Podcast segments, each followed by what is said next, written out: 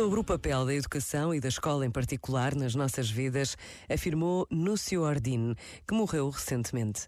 Devemos estudar por amor ao conhecimento, por amor à aprendizagem, para que sejamos homens e mulheres livres. Os alunos têm de compreender que só se é livre se formos sábios.